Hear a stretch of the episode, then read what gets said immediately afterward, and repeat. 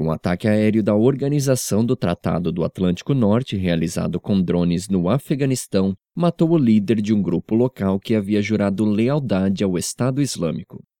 O míssil atingiu o carro onde transitava Mullah Abdul Rauf Kadin, antigo líder do Talibã, que esteve preso em Guantánamo. Segundo fontes locais, Kadin havia se aliado recentemente ao Estado Islâmico e era responsável por recrutar militantes para o grupo extremista na região de Helmand. Cerca de 20 pessoas foram mortas recentemente em conflitos entre o Estado Islâmico e facções talibãs na região. De acordo com as autoridades, o número de grupos que apoiam o Estado Islâmico no Afeganistão e no Paquistão ainda é pequeno e eles enfrentam resistências de milícias já estabelecidas que possuem ligações com grupos tribais.